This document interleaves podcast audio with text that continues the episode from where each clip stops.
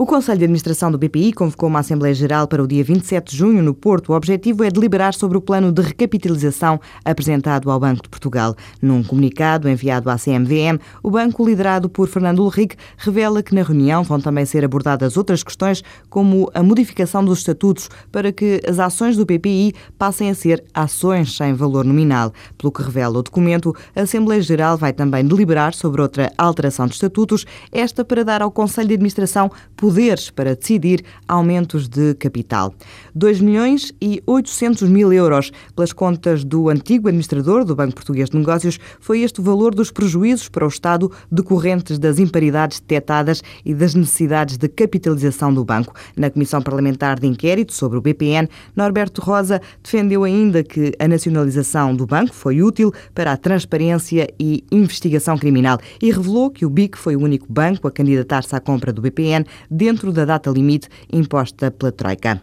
Para investir em Moçambique não basta falar a mesma língua, quem o diz é Ana Paula Figueiredo, advogada e empresária moçambicana, foi uma das oradoras da conferência dedicada aos negócios e às oportunidades em Moçambique, organizada hoje pelo LID Mulher, um subcomitê do grupo de líderes empresariais. Entrevistada pela TSF, Ana Paula Figueiredo deixa alguns conselhos para quem quer apostar em Moçambique. Irem com orientação, irem estruturados e com parceiros locais para assessoria, especialmente para assessoria.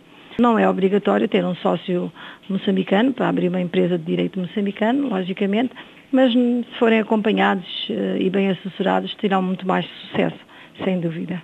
Eles, apesar de falarem a mesma língua, termos ser português, temos culturas diferentes e o mundo empresarial é, bem, é específico, como é lógico, e eles têm encontrado às vezes algumas dificuldades por falta de orientação e de parceiros locais. Ana Paula Figueiredo diz que em Moçambique já começa a haver bastante comércio, mas há carências noutras áreas. Na área da indústria, Moçambique está com as portas, as portas, completamente abertas e também de referenciar que quem abre indústrias em Moçambique não está só a trabalhar para 20 milhões de consumidores, está a trabalhar para 250 milhões.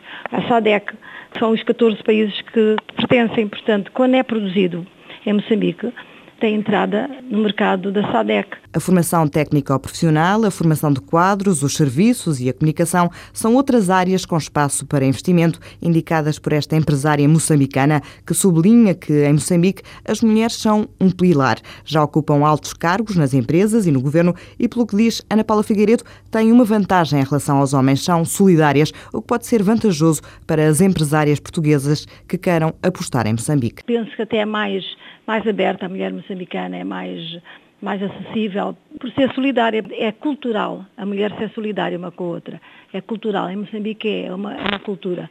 E eu até penso que é muito mais fácil uh, uma mulher chegar lá para abrir um negócio ser apoiada por outra mulher, porque temos essa necessidade, porque nós temos que nos impor numa sociedade que é dominada pelo empresariado masculino, Uh, nós temos a necessidade de, de, nos apoiar, de nos impor e de marcar. Considerações e conselhos de quem conhece bem o ambiente de negócios em Moçambique.